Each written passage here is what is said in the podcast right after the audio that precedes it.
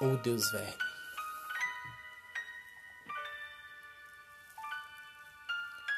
Fator universal do transformismo, filho da teleológica matéria, na superabundância ou na miséria. Verme é o seu nome obscuro de batismo. Jamais emprega o acermo exorcismo em seus diários ocupação funérea e vive em contubélio com a bactéria, livre das roupas do antropomorfismo.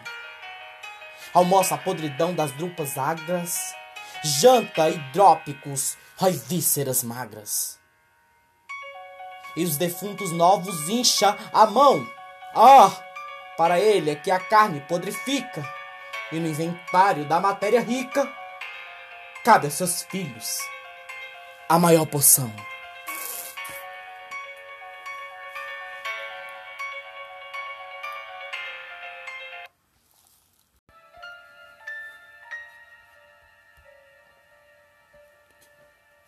Psicologia de um vencido. Eu, filho do carbono e do amoníaco, monstro de escuridão e rutilância, sofro desde a epigênese da infância, a influência má dos signos do zodíaco. Profundissamente hipocondríaco, este ambiente me causa repugnância. Sobe-me à boca uma ânsia, análoga à ânsia que se escapa da boca de um cardíaco. Já o verme, este operário das ruínas, que o sangue podre das carnificinas come e a vida em geral declara guerra.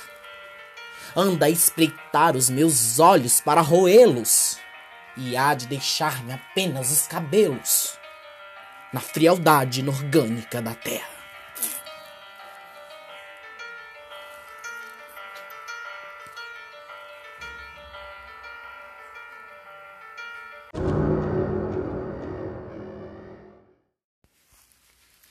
Análise e interpretação dos poemas Psicologia de um Vencido e O Desverme de Augusto dos Anjos.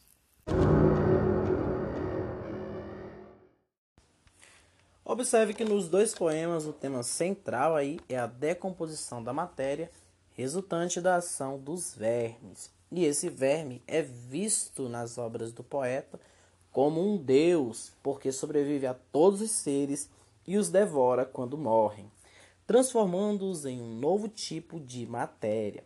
Além disso, está em todo lugar e não faz distinção entre ricos, pobres, humanos e não humanos. Né? Indiretamente, ele faz referência à morte de seres humanos e de outros seres. Né? Então, nos versos, livre das roupas do antropomorfismo, ou ainda, jamais emprega o acermo exorcismo. Né? Nesse momento, ele, o, o, o lírico, ele faz um desprezo pelas crenças humanas. No segundo texto, assim como as outras obras de Augusto dos Anjos, essa ganha destaque pela singularidade, pois o mesmo une características simbolistas com cientificismo moralista, visto que a utilização de um vocabulário científico, quando ele usa as palavras carbono, amoníaco, inorgânica e etc. E aí deixa evidente na primeira estrofe, por exemplo, que o personagem retratado no poema é o mesmo eu lírico do autor. Né? Então, quando ele traz a personificação desse monstro, ele quer demonstrar né, o descrédito, a descrença, esse pessimismo que ele dá a si mesmo. Né?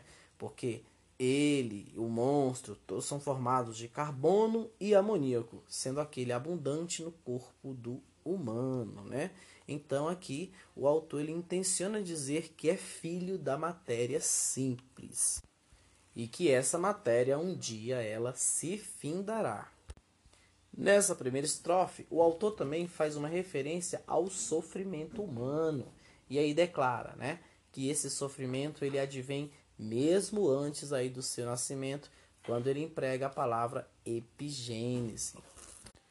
Na segunda estrofe, o autor descreve o ambiente em que ele se encontra, né, sendo esse lugar de dor e de sofrimento que lhe causa ânsia e repugnância. Então, mais uma vez, é usada a fisiologia, né? uma das marcas registradas aí de Augusto dos Anjos. Né? Então, esse ambiente, essa terra, esse mundo só traz amarguras, angústias e, a, e os sentimentos e sensações que ele tem de viver aqui são as mesmas quando alguém está aí infartando, né? Quando alguém está aí prestes a morrer.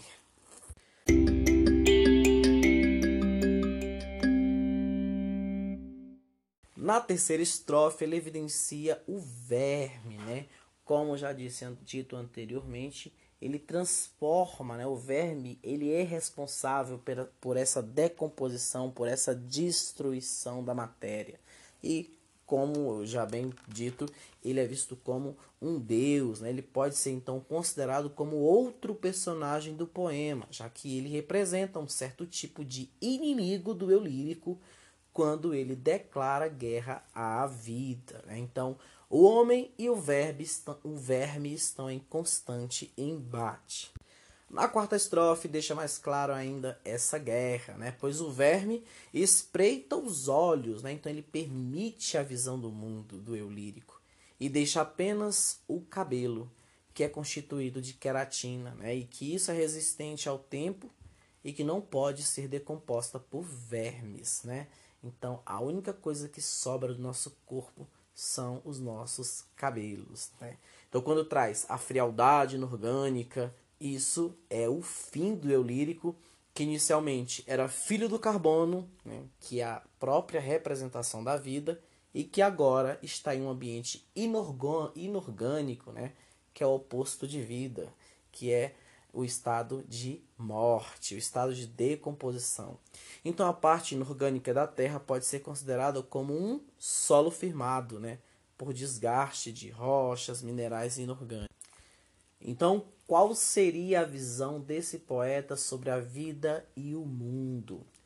Ele tem a visão de que tudo na vida e no mundo se resume à matéria e que é perecível e tudo, e não importa o que nós façamos, não importa é o que nós esperamos e vivemos, tudo, tudo volta-se para a destruição. Tudo se volta para o nada, numa atitude pessimista. Porque tudo, hoje ou amanhã, tudo se volta para o fim.